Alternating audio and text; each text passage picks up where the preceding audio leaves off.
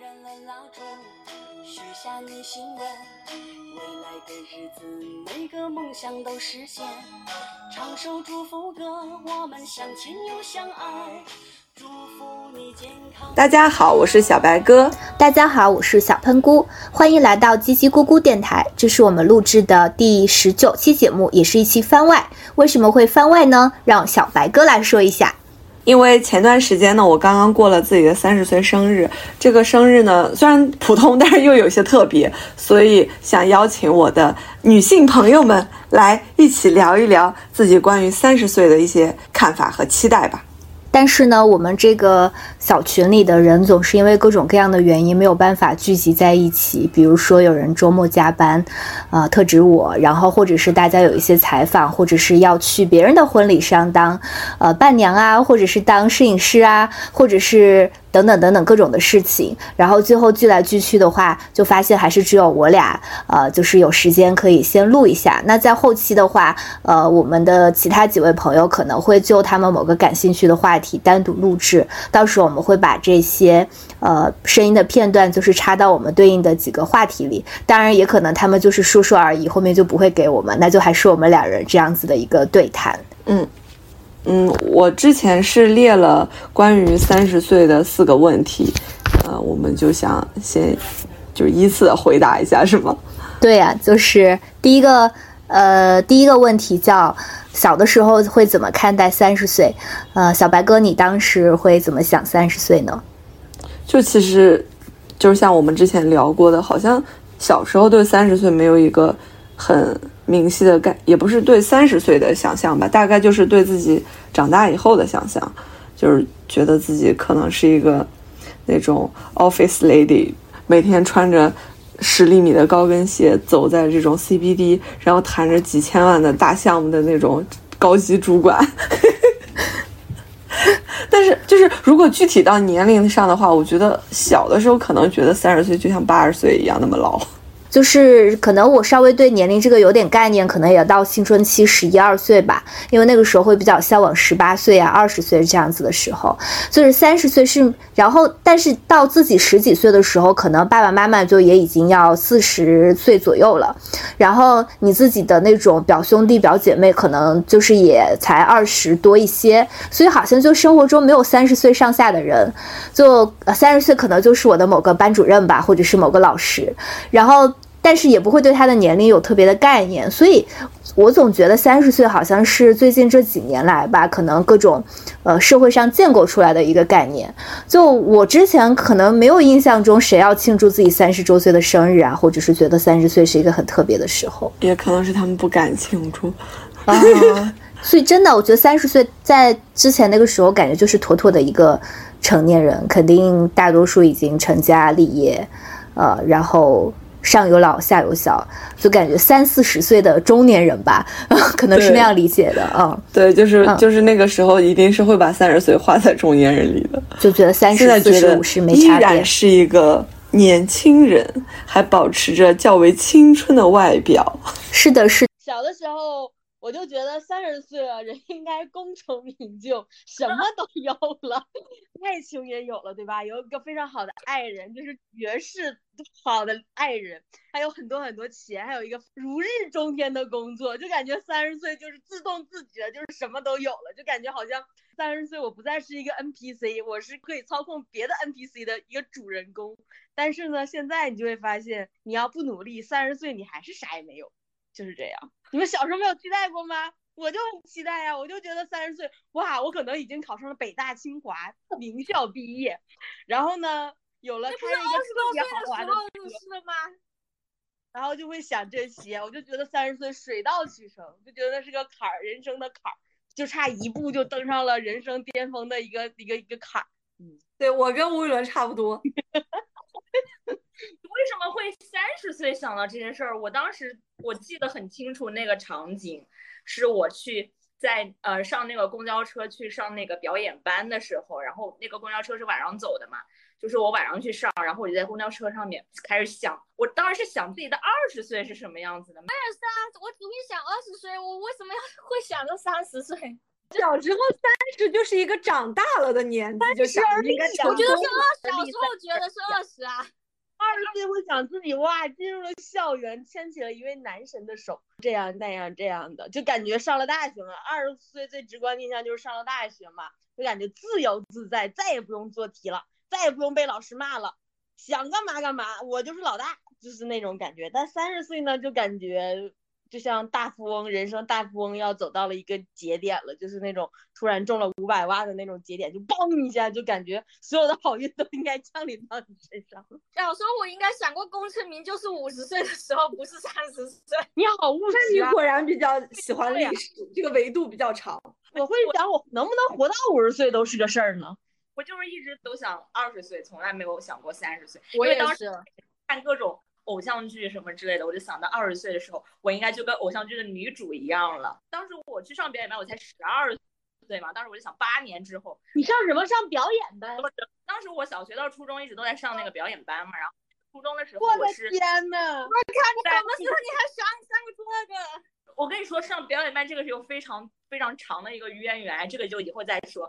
因为我当时去到上那个初中，然后离市里挺远的，我们家还在那边租了房子住。从那个租的房子，然后到呃上表演班的那个就是上课的那个地方是要坐公交车的，还是晚上走？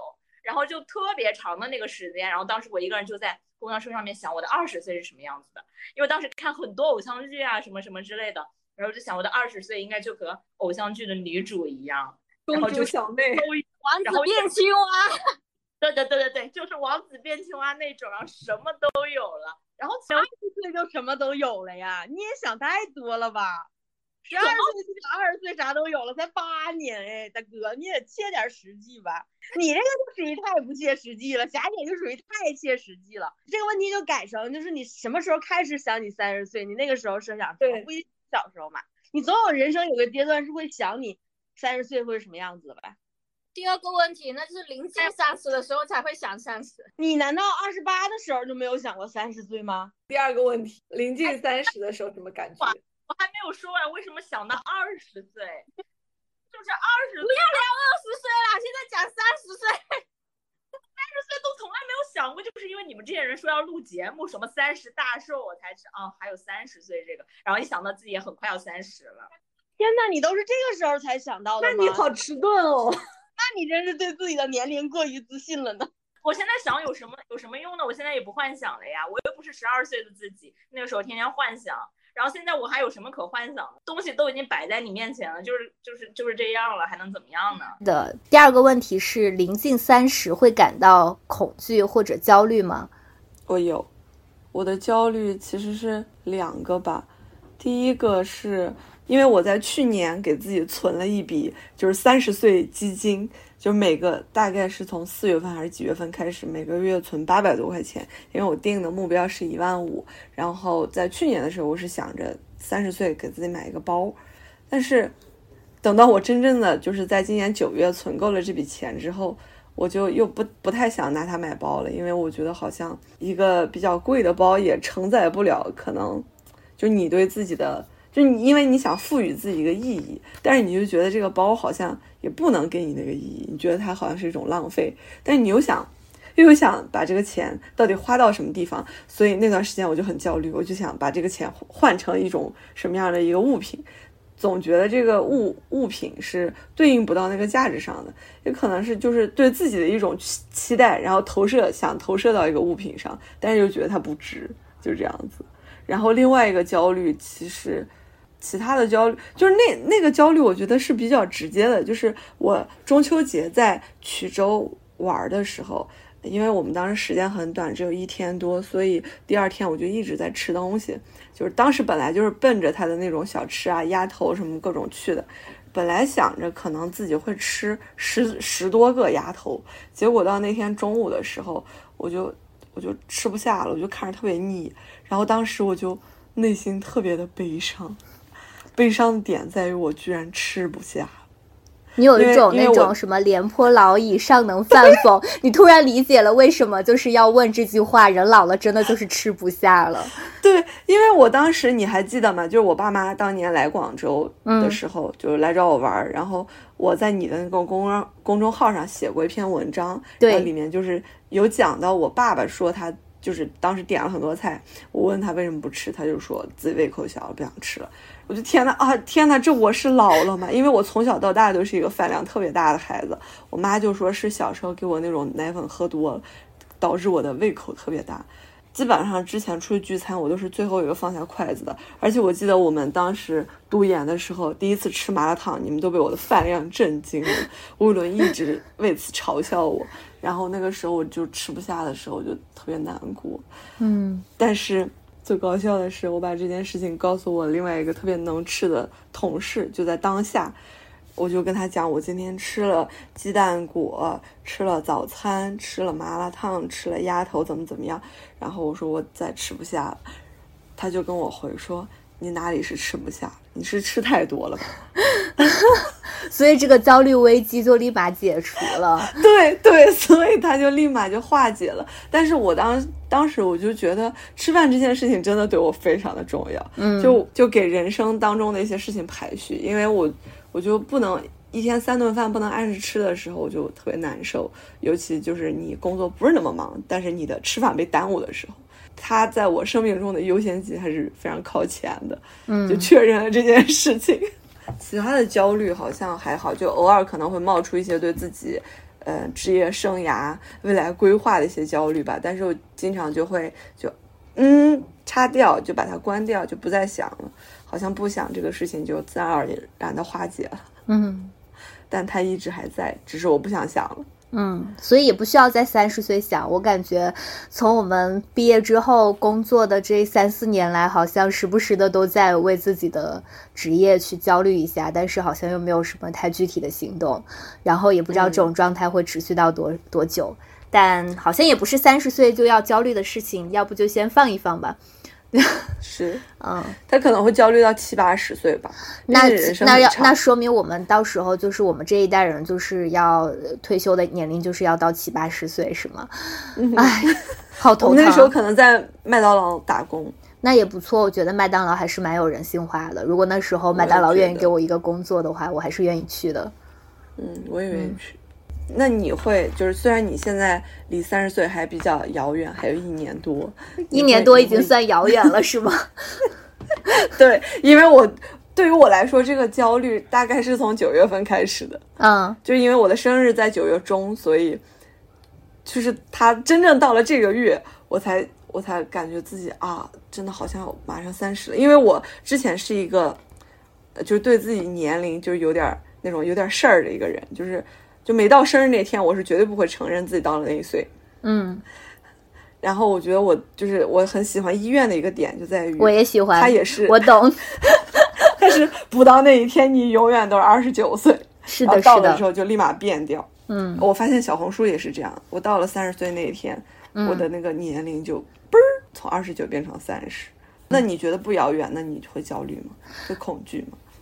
就会有一点焦虑，但是没有什么恐惧。其实我的焦虑的话，最早是从之前我们想轰轰烈烈的给霞姐办一个三十岁的 party 开始的，就是我就代入性的焦虑，因为在这个过程中，就是给大给大跟大家沟通，就是要不要聚会，然后以及要买什么礼物，就反正就属于我感觉跟我们的历次的对自己个人立的 flag 都一样，就是轰轰烈烈的开始，然后天马行空的想法，再到草草收场的落地，然后所以我就突然意识到了，就是无论是霞姐的这个 party，还是后面就是每个人挨个都会迎来自己的三十岁，或者到呃最后一个好像在咱们群里是我吧。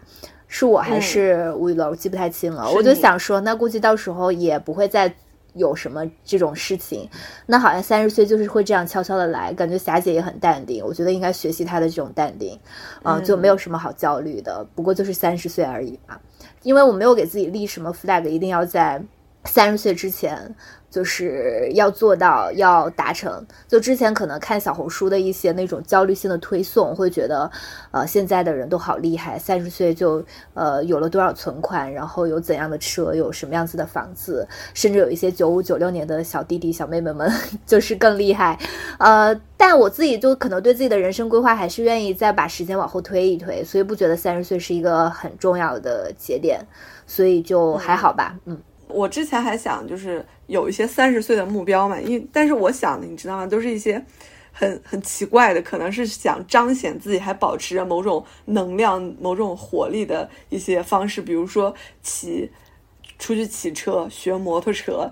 然后我在三十岁就是前夕收到了我的丈夫送给我的一辆变速的山地车，结果我在拿回它的第三天，我就在路上摔了。然后摔的还蛮严重的，小喷菇就跟我说，都三十岁了还骑什么变速？虽然我知道他是开玩笑，但是就是就会给自己一些心理暗示，好像自己要保持一种什么样的状态。但是我摔了之后呢，我的丈夫就跟我说，我建议你还是别学这个摩托车驾照了。但是我的内心的小火苗并没有熄灭，我准备等我手好了一点，我再去跟教练商量一下这件事。就是也不能说是抓马的一些想法吧，大概就是可能出去露营啊、爬山啊，就是搞一些活动。对，倒是对事业上没什么太大的规划。嗯，你知道你刚刚讲这个的时候，突然让我想起来，在第九季还是第十季的《老友记》里面，那个 Chandler 他不是东山再起进入了广告业嘛？他在实习的时候，他不是拿了一个那种非常酷的那种年轻人的那种独轮滑车嘛？他自己就是想要试验一下，结果就扭伤了他的腰还是哪里？他后来就写出了那句很经典的台词，不就是 “not suitable for” 哎什么还 “not suitable for adults” 还是 “only suitable for kids”？我感觉你就有一种这种还要证明自己还就是 young forever 的感觉。对，就是一种一种证明。对，呃，我也不知道，因为我本身。就好像一直不是一个很成熟的人，而且我感觉我就是比较喜欢那种可爱的东西，嗯，就是比较喜欢非主流的那种小物件或者比较可爱的一些东西。林娜贝尔。会就会让周围的人就是有一种感觉，我可能很幼稚，或者我在嗯包装自己可爱。但是其实谁这么说的？我去打他。曾经在某一个时刻吧，大概我和一个比我可能小三四岁的一个女生在一起，我们就是夏天打那个遮阳伞，但我的遮阳伞里，你你应该见过那个，就是里面是一个动物园，都是一些很可爱的小动物。然后他就很疑惑，但是那个时候我的年纪也不是很大呀，大概就二二十三、二十四这样子。然后他大概意思就是说，怎么一直拿着这种可可爱的东西？然后我就嗯嗯嗯。就是喜欢呀，怎么办呢？你的焦虑。先问已经过了三十大寿的两位吧。霞姐沉默了。霞姐说我不想说这个问题。田姐，你就谈谈现在有什么恐惧和焦虑吧。都很小吧，我觉得我好像也没有太恐惧、太焦虑。如果身边的人不提我三十，我也不会去想我三十了。所以都是被身边人 Q 的。我觉得应该就自然过渡呗。但是身边人一直在说你三十了，特别是家里人。临近三十都会干的事，就是就是催你啊，结婚生子还不早啊！我每次回去，我爸都说你怎么又一个人回来？所以你爸是希望你每次回去都带不同的人回去是吗？他说如果有可能，那那就可以啊。我到三十岁，其实我也没有什么太大的，我现在还没有到二十九嘛，还有两天就二十九。哎呦。还是以二十八岁的芳龄来说这个问题，你退出去吧，你已经不在我们这个群里了，你退出去吧。我觉得吧，就是我们对年龄的东亚人对年龄的敏感度都太高了。哎呀，你看你找工作也有年龄限制，什么什么都有年龄限制。其实如果我自己的话，我觉得就我爸妈家庭他们会给我的一个观念就是什么什么时候就该做什么样的事情，就是社会年龄。可是这个什么样的事情是？已经过了这个时候的人定义的，不是我们定义的。他们就感觉你三十岁了还没有干这些事，就会觉得你不靠谱、不上道、不着调，就感觉你就是个浪人。对对对，浪人说浪人都有点轻了，就感觉你这犯了什么十恶不赦的大罪一样。但是我觉得哈，人就只有两件事是必须要干的，一个是出生，一个就是死。我觉得我。死亡才是最后所有人的一定要经过的终点，还有出生，因为你要成为人，你就必须得有出生嘛，就这两件事是该干的。所以我觉得没有什么，自己可能还是多少会有一点焦虑的吧，因为会想到，哎呀，就是社会上很多工作都限制在三十五岁以下才能找，那我到了三十岁之后，有些工作我可能就只有五年的时间了。对吧？你看高考也是五年高考，三年模拟，那我现在就差不多就剩一个预备高考的时间去准备那些，想去换一个工作呀，换一个赛道啊。我可能大多数的焦虑都来自于这里，就是社会上的一些环境的压力。如果没有这些社会环境的压力的话，我应该也没有什么太焦虑。还有就是我爸我妈那紧锁的眉头啊，催婚呐、催育呀，就这种的，其他的焦虑就还好。而且我觉得杨千嬅有首歌就叫《超龄》。虽然它里边讲的是爱情的东西哈，但我觉得它里边有些歌词还是很写的很好的，给大家念一下。他说：“有永不超龄，带着十八的心境顺逆境，仍在安心等待。”哦，这个是月老的回应。反正共理想的对象看星，多晚亦有心情。小猫咪就没有这样的焦虑，对吧？觉得这个歌里面写的就挺好。它里边写的那些令人烦扰，只不过是我的虚龄。其实年龄就是个数字嘛，对吧？有什么呢？其实也挺同意说这种焦虑都是制造出来的，因为你说你看那些电视剧都是说三十而已什么之类的，就是那种就感觉你到了三十岁好像就要做点什么事一样。其实你想一想，我们从高考之后，大学到研究生再到就业，我其实走过来一路就觉得时间特别快，但是其中特别也特别迷茫，就不知道为什么就走到这一步了，就突然一看就觉得自己已经走到这一步了。就是你都不知道，你有些东西就可能都不是你自己选择的。然后这个时间，它现在就是等于说，三十岁以后你要做一些什么事情，做其他的一些事情。社会年龄又告诉你说，比如说应该要去结婚生子啦，应该要去事业上有所成就啦。但是这些我觉得就是，并不是说你什么年龄去做什么事情吧，而是你做什么事情的时候才是什么年龄。就比如说你五十岁，你也可以辞职。去环游世界，那个时候你的年龄就像二十岁一样，就是你说这种就是比较有点理想化了。但是我觉得如果有点勇气，我们是可以去做出这些事情的。像我个人来说，其实我真的很想换一个赛道了，我真觉得特别拉，特别累了。最近延长退休年龄的话，五十岁我们就快退休了，也不需要辞职了，你就安稳等退休吧。啊，对，就安稳等退休。但是尤其现在你这个疫情的情况，就觉得好像去哪儿都不行了。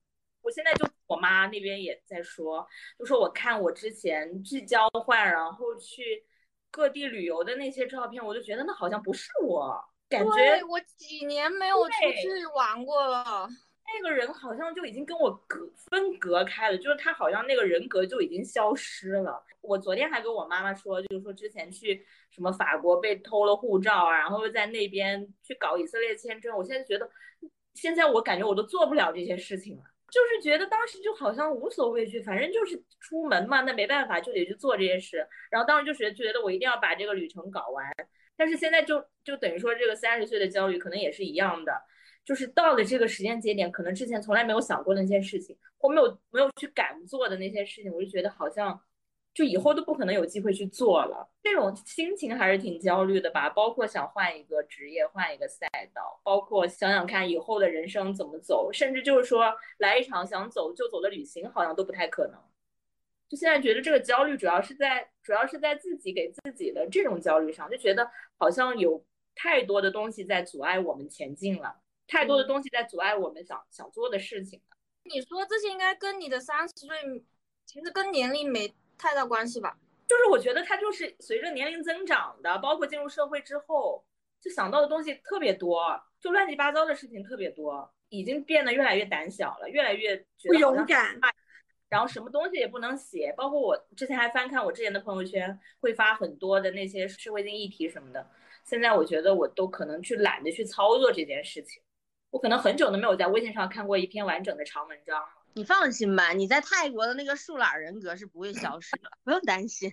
就算你现在把你扔到国外去，你也还是有勇气的。那些我看朋友圈那些，他们就有有假期，他们就出门旅行的那些人，包括他们甚至都没有怎么在太在乎疫情啊或者怎么样，就走一步看一步。我就觉得这些人很有勇气。我一直觉得这种这些人跟我都是两类人。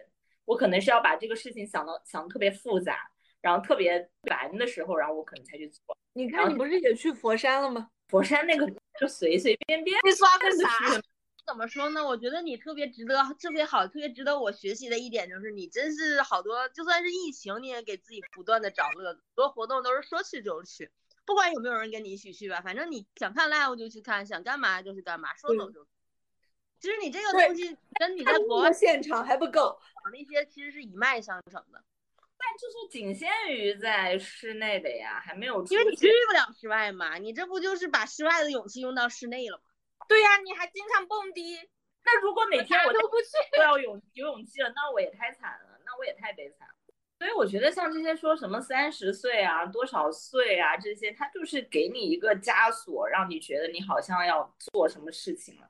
其实你可以完全不理他呀，然后你也可以就辞就裸辞，然后做一份想做的自由职业，我觉得都没有问题。就是看你有没有勇气去迈出这一步了。我觉得有勇气这个比较重要吧。你觉得三十岁应该拥有什么？你已经有了一辆自行车，要啥自行车？那你还要有什么？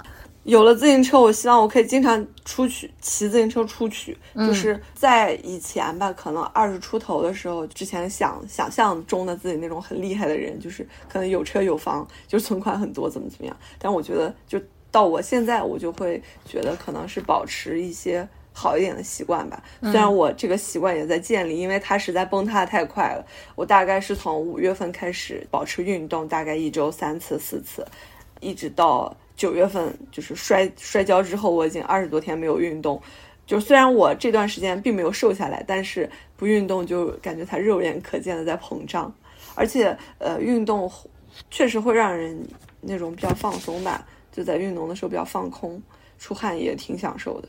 我觉得这是在说自己的一些期待，就是我觉得应该怎么怎么样，就我觉得还应该保持阅读吧，阅读。但是现在 你刚才没有讲这一段，我们在过那个过提纲的时候，他并没有讲这一段，突然加进来了，好吧，继续讲。嗯，就是这也是一种期待，但是我并不能做太好，专注的阅读实在是太难了。我现在经常会在。视频号或者小红书或者抖音小视频一个接一个的刷过去，就是看那种剧情解说、小说解说，特别快的就过去了。今年我是给自己有一个夏日计划清单，里面写了要把那个契诃夫的那个戏剧集读完，就一直没读完，还还有一点点。那个剧本吧，本来读起来也快一点，但是就是这么的慢，而且很难沉浸进去，就是手机的魅力实在是太大了。其实每次感觉我们就是读书的时候，读到一本好书或者读了一个好的文章，你也会觉得还挺挺愉悦的，或者是从中收获了这种力量啊，或者是怎么样。但是我不知道为什么这种东西就不会激励着我，就是在该捧起书来的时候就能把手机安稳的放下。嗯，就是好像很久没有说有那种热情，想要说把一本。书可能之前会有那种通宵想要看完的欲望，呃，包括看小说也不会。我现在其实，呃，前两天是跟你讲还是跟谁讲？我开玩笑说，我今年读书的 KPI 就是靠《哈利波特》来撑起来的，因为我在，对啊，因为我今年在那个上半年。就是又经历了各种这种疫情防控之下的各种心理失衡的状态里的时候，反正就看了《哈利波特》的全集嘛。就看完之后，我确实会觉得从里面汲取到了某种力量啊，但是不知道为什么，就是这种东西不会激励着我再把持续看书、读书的那种心态坚持下去。我从深圳搬到广州之后也两个月了，我好像只完整的看完了一本书。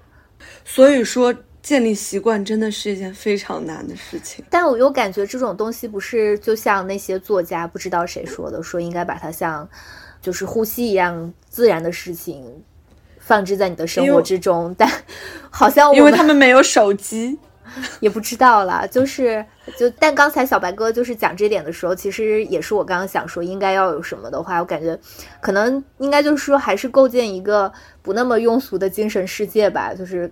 在这里面填充一些让自己不是那种素食的东西，哎，对，这个确实像讲期待，然后不像是在讲应该。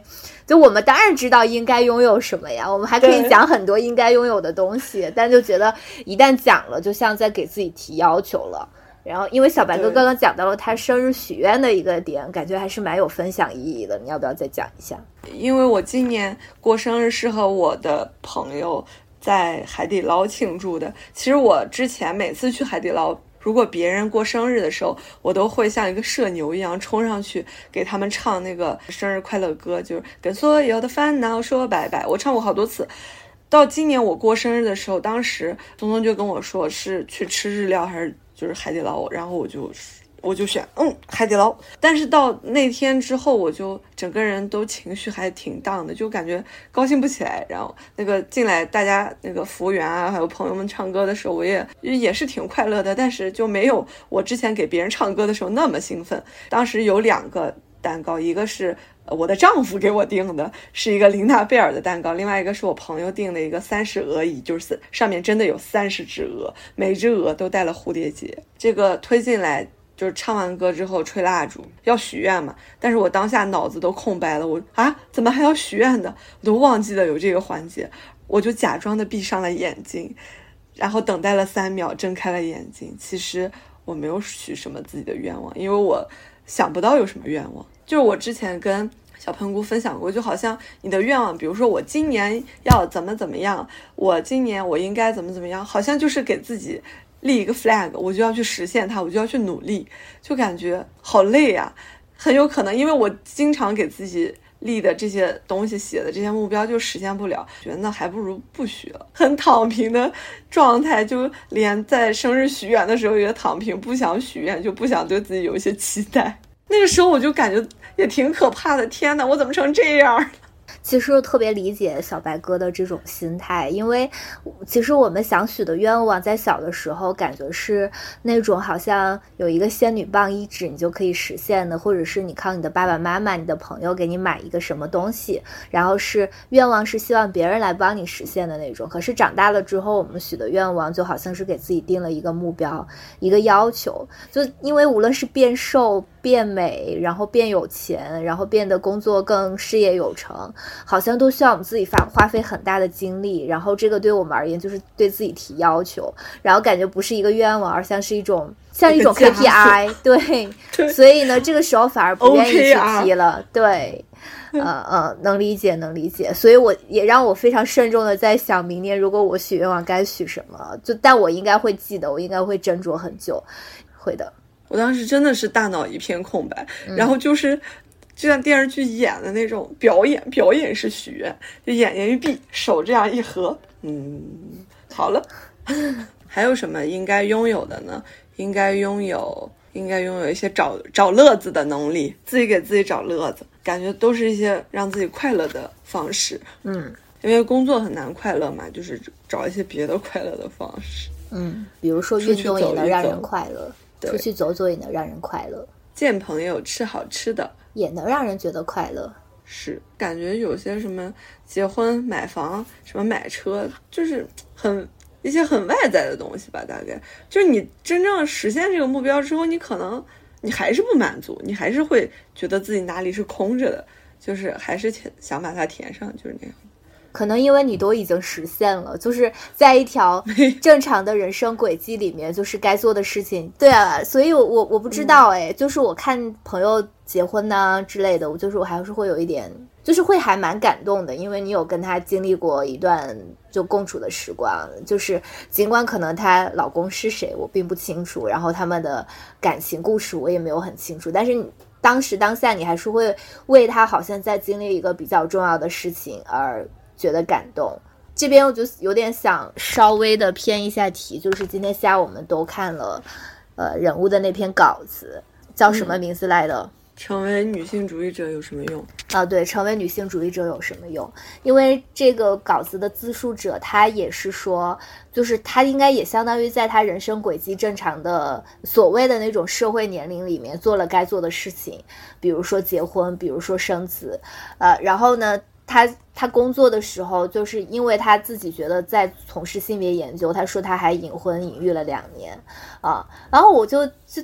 就是这篇稿子还挺值得一读的那种感觉，就是确实写出来某种复杂性吧。就是就是一开始你以为它是一种很乐观的，就是一种实践，但是发现你具体到生活当中还是会面对很多泥沼的东西，啊、因为我在看这个的时候，我就感觉自己很紧张，嗯因为它就可能是在描绘你以后的就某种生活吧，就比如说你，呃，你的婚姻，你的这个什么育儿，然后你的夫妻关系，包括你跟你，呃，上一辈的就是亲属之间一些家庭内部的这种家庭养育的责任啊什么的，就是你感觉一直被揪着，大概生活。就生活就是这样子，就让你又又害怕，但是你好像又不得不跳进去的这样。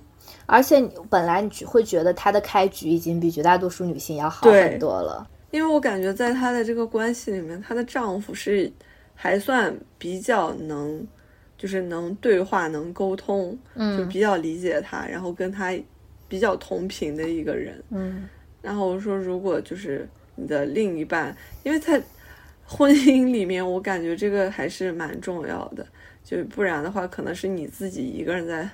就是苦苦的思考，然后探寻一些解决方法，然后另外一个人他可能不。闻不问，对啊，对，他这边相当于他后面就是，我觉得我们就是作为一个性别主义者，他的反反思也会说嘛，他觉得说性别、嗯女性不是一种性别嘛，而是一种处境嘛，就他还是能嗯在这个过程中体会到这一点，嗯。是不是有点跑题了？要不我们先不说这个，快把它录完没有吧。，就是啊我觉得那段真的太有意思了。就是嗯她和她爸爸一起问她的老公说：“你到底什么时候出去工作？对，你去找工作吧。嗯，我们下一个问题了，你觉得三十岁应该拥有什么？不是说了吗？你都幻想了，有车有房有男人，这不都是你大呀，那不是小时候的幻想吗？现实一点的时候想，当时觉得应该拥有什么？我记得我大学的时候也录过这样一个视频，就十年之后的你想有什么？我那个时候想，哎呀，我可能进了南方周末，然后写了一篇很厉害的报道，这些巴拉巴拉的。哇，你十年前就有如此新闻理想了。大学呀，那个时候才是新闻理想最一二年了，佳姐说一下，你三十岁，你已经三十岁了啊，你拥有了什么？应该拥拥有很多拼图。我本来以为我会有一只狗，但结果是有一只猫。嘛，有一只猫也挺好的呀。我觉得我小时候就想，我觉得应，我觉得应该是有要要有健康的身体，相对自由的生活，然后工作嘛，应该要有要要有点上进，能看到希望的那种。但好像现在都有点差一点的感觉，身体上的毛病又这里那里，然后生活我又不觉得有很很有自由，然后工作嘛死水一样的感觉，你们想过三十岁是现会在现在这个城市吗？那倒是想过了。那个我小的时候并没有想过我在那个城市，可能最多的幻想就是北京吧，因为毕竟北方人。没有想到后来自己会来广州，但广州也挺好的。我上大学之前就想着来上海，但是我就没考上，然后就是辗转之后依然来到了上海。哇，那你那你们都都想的好远啊！我从来都没有想过去哪个城市定居。我这个人就是纯属懒。我我想过，我还是会在，至少是在南方，因为我不习惯北方的气候啊，那些什么东西的。一般南方人都不太喜欢去北方。对我当我当当大学，特别是听到澡堂子，我我就无法忍受，我想想都无法忍受。我在家去澡堂子搓澡的呢，躺在我光秃秃的，我整个人光赤裸裸的躺在搓那个搓搓澡板上的时候，我整个人觉得我非常的自由，就是感觉自己真的应该享受一次东北搓澡。我跟你说，所有的人就是有就在机会吧房子里一排人啊、不论年龄，没有什么年龄焦虑，也不论什么职业，不管你多有钱，在那个搓澡阿姨的手下都是一滩死肉，就感觉自己很自由，该翻面儿翻面儿，该干啥干啥，该搓搓，该下多少泥儿就下多少泥儿，就每个人都是一样的。那那我觉得你们对自己的就是生活的城市还是挺挺有遐想的。我都从来没有想过，我大学我都没有想过要来广州，当时就是报了录了，我都觉得这个城市就很陌生的一个城市。到了这边以后，我我我就纯属懒，我就就毕业以后也可以去其他城市嘛，但是我又不想去，也不想回家，然后也不想再去另外一个新的城市去适应，然后才留在这里。我倒是一点儿不懒，我是去了好多已经把把祖国大江南北跑遍了，也没说跑遍吧，就是很多城市都东南西北吧。我。哎呀，我希望我的三十岁非常切实际的呢，希望有一个爱人，希望三十岁的我不要为爱掉眼泪，就是这么简单的事情。我希望三十岁呢，我能在工作之外找到一个我擅长的领域，能产生一点经济收入，不是完全的依赖工作。因为我觉得我们这个职业呢，我们现在这个职业呢，不是一个很稳定的职业，就是你干多少拿多少，但是你老了如果干不动了，那肯定会被年轻的人。所取代，一定是会被年轻的人后来居上给你刷掉的。我现在就属于老了干不动的阶段，但是我感觉我们是不管干多少，反正都拿那点儿，所以我觉得我们还是挺稳定的。就是我不干没钱，但我干太多也是跟我干干中不溜丢是差不多的样子。所以我希望我在三十岁拿的还少，一个能够让自己产生收益的一个副业吧。起码就是哎，我没有了工作，哎，我手头还有一个小小的副业，能让我，这是我的生存，就是能给我一个裸辞的底气的一个东西。我希望我在三十岁之前能慢慢找到，不一定说一定有。现在有方向不？没啥方向，先找吧，还没到三十岁呢嘛。就指望这个播客给我们带来点儿这个 流量，搞点那个什么广告植入呀，然后给我们分点通告费什么的。那所以，一文，你觉得三十岁应该拥有什么呢？你还没有到三十岁，也不是说应该拥有吧，就是就是水到渠成的事情能得到的，就是首先还是职业上面有点信心吧。我现在觉得我职业上没什么信心，就也没什么动力去做，可能也希望有勇气能够换一个换一个领域吧。主要是太迷茫了，实在是不知道该做什么。我觉得我就是属于那种从小到大都不知道自己。可能现在知道喜欢什么，但是也没有勇气去换一个。我甚至连做的这个领域的事情，我想换一个另外领域的，但还是在这个圈子里面做的，我可能都没有勇气去。我觉得，哎，我们受的教育就好像说，哎，邦击一下，哎，你喜欢的东西就像牛顿的那个苹果一样，邦砸到了你的头上。但其实我觉得，就是你高中不让谈恋爱，然后大学就必须谈，然后最好大学毕业就结婚。哪有那么容易的嘛？又不是随便路上捡一个就行。我应该觉得正常人生就是我们可能人生大部分时间都在找自己每个阶段不同喜欢的东西，慢慢找，然后在找的过程中得到了一些附加的，比如说金钱啊，比如说一些工作上的成绩啊，或者是什么，而不是帮。哎，我就选好了我喜欢的什么东西，然后我咔叽我就往里边使劲干，干干干干到死，对吧？为什么我们人生就一定就等着一一个永远不确定的苹果啪砸我脑袋上，然后我就必须选择，就是必须抓住这个苹果，一直握着这个苹果走到黑呢？为什么呢？我不理解。是啊，我之前听一个播客，那个说像我们的职业规划什么的，都是一个光谱，它不是说的都是一条直线的事情，甚至我们可能一生都在寻找自己最适合的做的那件事情。嗯，都在去寻找喜欢做的那件事情，所以我当时听了以后，我就觉得啊，好像没有那么焦虑了。其实就是可能还没有找到特别想要去做和特别有勇气去改变的事情吧。其实也不用那么焦虑，感情生活也是这样的。它其实就是茫茫人海和一段光谱当中去寻找，不能说是一个线性的事情，不是说你到了就是从三十到四十就一定会得到什么，四十到五十又得到什么，而是就是在你人生。时间当中，就是你可能会得到的一些东西，也可能你根本就什么都得不到。他们说性取向也是个光谱啊，就很多东西其实都是个光谱。感觉我们这都是属于职业倦怠期这一期是，工作都四五年了，那应该到一个倦怠期了吧？我觉得。那确实，我们五个人都毫无长进。没有，我觉得也到了这个时候了，就是我们就二十二十八到三十岁这个。二十打头最后的那个就是迷茫的时候，就是不知道你人生的方向。就感觉我前两年一九二零年的时候工作干劲还是很充足的，然后从去年开始就不停的下滑，到今年就简直就是变成了负数。其实你刚进职场都有点干劲，我们的工作媒体的环境越来越那啥了，所以把我们的干劲消磨的比至少比我觉得比上一辈的人更快。我感觉很多人确实是。基本上三年之后就可能就不干了，就转公关了，就这样。我现在就非常奉行一个理论，就是不能把就知道百分之八十的那种这么高的这种精力去投入到工作当中。我觉得可能是现在我是二八分的，百分之二十放进去就不错了。然后百分之八十要把自己的生活过好，搞点自己的乐子，要不然我觉得整个人就太拧了。然后我之前不是发了一个那个罗翔和余华的视频给你们看吗？说的就是有说了一句话特别好，也是某一个什么作家说的。对于不能改变的事情，我们要有力量去接受；然后对于能改变的，我们要有勇气去改变。但是我们首先要知道这两者的区别，分清楚能改变的和不能改变的，只做好自己能改变的那那那一趴就好了。不能改变的那些，就是能能有给我们力量去接受它，就已经很不错了。就是现在，我觉得什么内耗呀、精神上面的这种迷茫是普遍年轻人都存在的。我我确实被短视频内耗到。我是觉得越活年纪越大，又发现就什么都没有办法阻挡你成为你真正的自己，真的挺难的。就是你想成为真正的自己啊，那种欲望是挡不住的。那所以人就拧啊，就拧巴成了，就是现实来在现实当中去做你。有没有勇气去改变了？这个勇敢真的太难了。我我甚至不知道应该怎么改变。对啊，其实我们没有改变的方向，自己没找到改变的方向。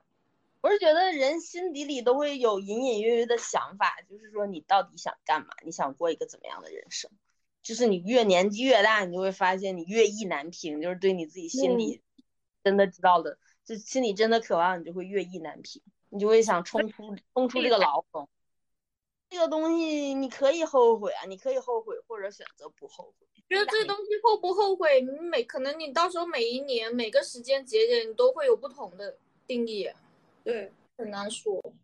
就是你希望你三十岁已经身边有一个什么样的理想型？就假如你到了三十岁了，我觉得平平淡淡最好了。我希望有一个温柔的人，这其实我一直我的择偶的标准其实并没有什么太多的东西，就是相处起来很开心、很舒服啊，每天聊聊天呐，说说话呀，一起散散步啊，一起手拉手走啊，就很就就我觉得就可以了。我也可以每天陪你聊天和散步，只要你愿意到我。主要的是我愿意跟你说一些有的没的，就是讲一讲一堆叽叽喳喳的废话啊。我知道你不会嫌我烦啊，什么什么。你这个人几句就烦了吧？真的是，我们我们相处说几句就哦，群聊都恨不得一天不回复的那种，还跟我在这扯这些用不着的，让我心里边有种温暖的感觉。哎，不是温暖感觉，不知道什么感觉吧？加减了，我也很难说，但我希望有有一个人确实可以 push 我，就因为我觉得我我真的太懒了，我希望有个人可以督促我。去锻炼啊，或者什么之类的，让他主动一点的。但是我觉得我很难遇遇到这种人。要不去健身房找一找吧，教练天天都 push 你。哎呀，肯定不是那种 push 啊。就比如说你找到了一个运动型男，可能主动去追还是去怎么样的？我有当家人主动来找追我呢，我觉得更难。而且需要那种事业型男人。就是，是非常主动至少他的生生活情趣比我要高，然后可以 push 我生往生活往好的方面走的那种。因为我觉得我真的太懒了，然后也也不锻炼，然后养花都能养死。那这样他会很累的，他一直 push 你。所以就希望是肯定是他的性格是那种能够 push 的呀。那你是喜欢这种家长型的伴侣？他多主动一点，我希望是那种，但是应该很难找到。我现在就觉得挺悲观的。现在觉得，因为我一直是觉得要同频，然后至少精神世界能够互通。我也挺悲观，我觉得是找爱情这事儿太难了，太累了。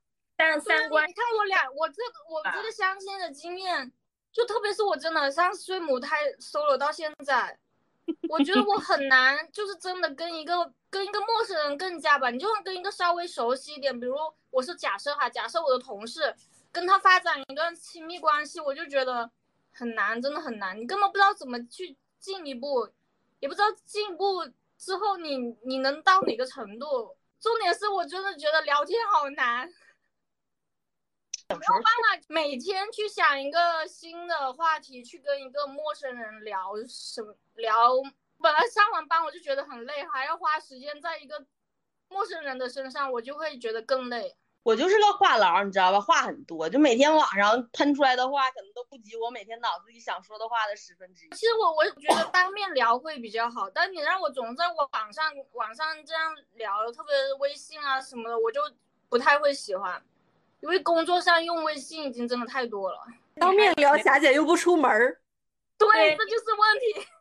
你可能还是没有找到那个人吧，就是就是不是说那个如果跟那个对的人，就是你会非常有分享欲嘛，你什么都想跟他说。那也可可能，我觉得那也有点毕竟我太理想老师，你少看一点那些爱情鸡汤吧，也没有那么讲，你知道吗？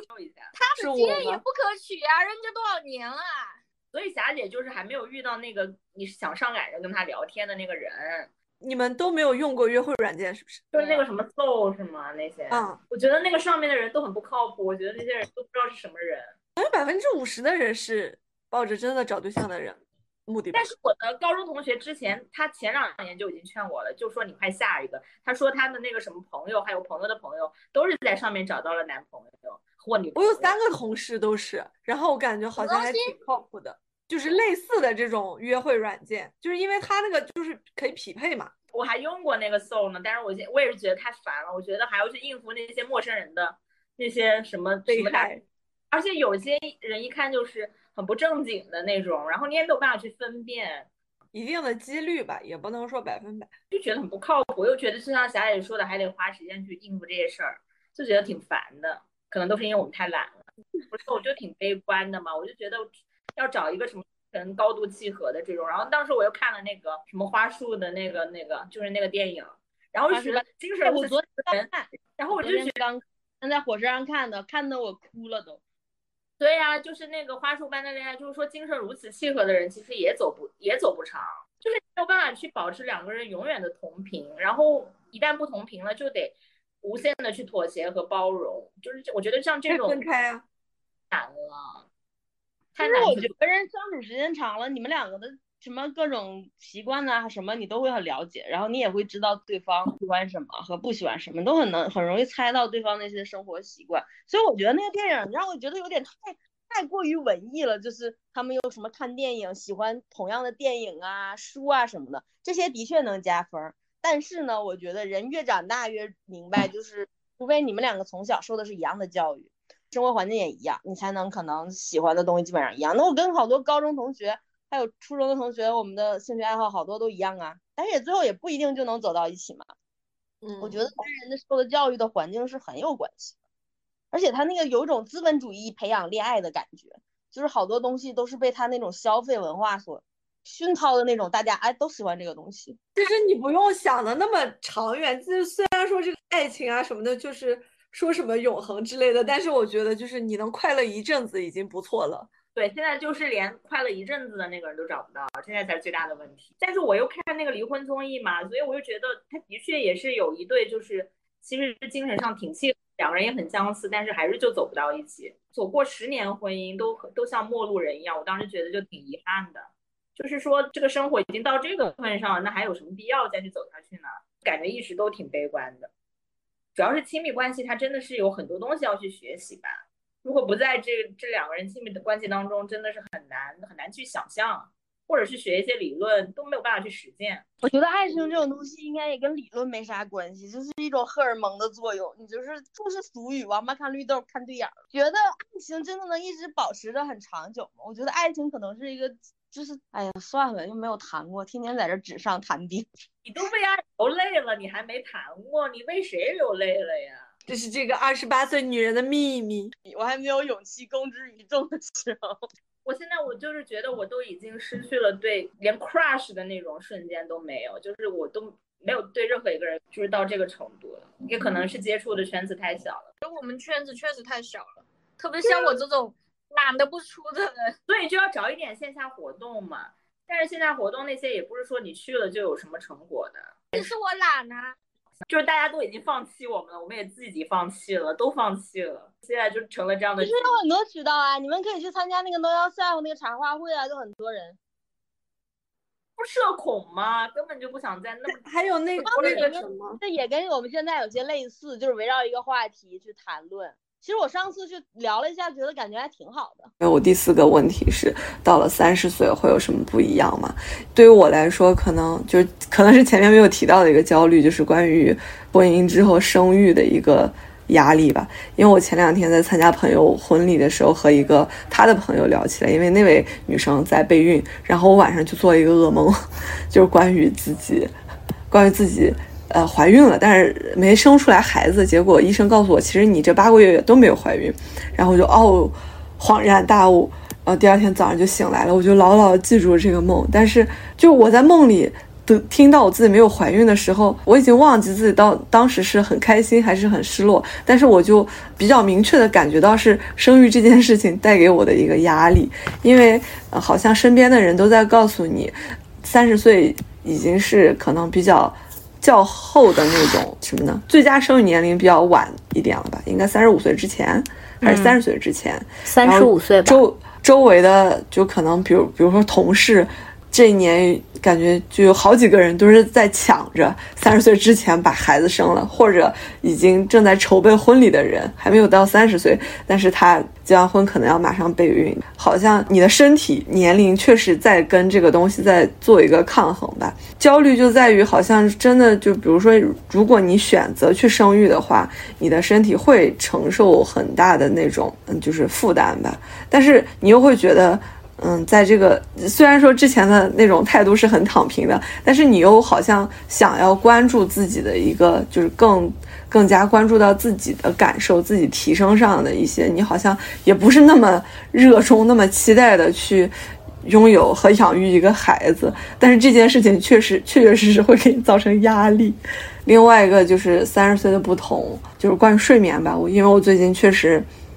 睡的睡的也不早不晚吧，大概十二点多，但是每天六点多都会醒来，这点让我很疑惑。我的生物钟仿佛就成了这样。其实我在可能嗯二十多岁、十几岁的时候，因为我妈妈她就是神经衰弱，她睡眠很不好，她可能四点多五点多就醒了，我就很能理解她。我说你为什么就醒这么早？就其实醒得早也挺难受的，就是你又不会起来，但你就在那儿躺着。要么以后醒来，我都我就起来吧，起来找点事情做，对，就是调整一下自己的一些节奏吧。因为就感觉你的睡眠时间是完全的缩短了，现在只有六个小时，之前可能还是七个小时、七个半小时，现在只有六个小时。我觉得这是季节性的啦。我觉得过了这个夏秋换季的话，你的睡眠又会像之前在宿舍里一样好。我就是属于吃得好、睡得好型。这就很好啦，我觉得有一个好的身体，在任何年纪都是非常重要的啊。可是我是保持了三十年的体重，终于突破一百斤，然后减不下来，代谢真的真真的下降了，我也小肚子也越来越明显。因为我是睡觉就本人本身就很容易就有点东西就醒的，所以这个到我好像一直以来都这样，但我的体重就确实是。我的脸上长斑了，我那天惊奇的发现我长斑了。那你会不会是防晒没做好？出去都很少，哎，不过也确实没怎么涂防晒。皮肤状态肯定是会越来越差的嘛，这也是一个自然规律。确实，就是一些身体上的这种变化，然后各种毛病确实也越来越多了。我的体检报告也比去年差了一点点，但是我觉得我我也不是很在意。我也是，我三月份的那个让我去复查的，我我就上个月。才去复查。那 我现在 就是会经常看一些那种生孩子然后各种问题的一些视频来吓自己。三十五岁之前都没什么问题吧？跟个人身体的有关系吧。你如果身体很好的话，你到三十五岁，你说不定比那些二十几岁的还好呢。我觉得还是看身体的问题吧。我们俩都沉默了，因为我们没有这个烦恼。你们也快了，我还是吃了那么多，但是消化不了了。我的饭量有一点点下降，一但好像没有看出来哟。这不是代谢差了吗？不运动。那我觉得生育焦虑没什么的吧，就是你觉得可以，就是可以承受了，然后也觉得适合，两个人都挺适合的。然后，那你有你有规划过你什么时候生吗？我现在三十五岁之前吧，不需要规划这件事情啊，没没啥可可好规划的，这不是我规划它就能实现的呀。我附加一个问题，你们有在三十岁就是想要得到什么样的礼物吗？还没有过三十岁的人，很少有过生日的这种概念。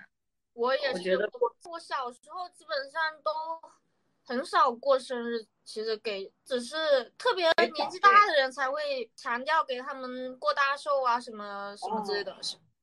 小孩子很少，其实我到我到初中中学出去之后，我我才发现我周围的人经常过生日，就对我我看着就像大大张旗鼓一样的那种。然后那时候还有点羡慕，因为我真的没有什么每年都没有什么过生日的氛围。但现在又觉得还好，因为我生日都是寒假嘛，所以也没什么。我都是暑假，家里就等于说也没有什么搞什么特别的。但就是上了大学以后，其实就是室友之间啊，就是反正每位室友过生日的时候，就如果在假学期之内，我们都会搞活动嘛，还会搞蛋糕啊什么。我过生日就肯定也会收到祝福，就还有一点仪式感。但是之前都没有什么，没有说要特别去做一个什么特别的事情。现在我就希望我三十岁的。生日就平平淡淡的就好，平平淡淡的过吧。正好应该也那一天是不是你跟你妈一起？对我好多亲戚来了，就三十岁在他们眼中确实就就是一个很大的节点，所以他们一定要来给我过生日。啊，你三十搞大寿了？你还搞寿宴？我妈他们还有我佛山的亲戚他们都来了呀。那我们今天就这样吧。对了，我又想起来我们三十岁的一个希望，应该。要求不是愿望，就是我们还是好好多录一点节目吧，不要再水了。就是我们这这一年才，这才是我们录的第四期节目啊。我们本来雄心壮志要录二十期，第三个季度已经结束了，还有三个月，就是最后一个季度了，冲刺冲刺，加油！那这样吧，好的，拜拜，拜拜。亲爱的亲爱的生日快乐每一天都精彩看幸福的花儿为你盛开听美妙的音乐为你喝彩亲爱的亲爱的生日快乐祝你幸福永远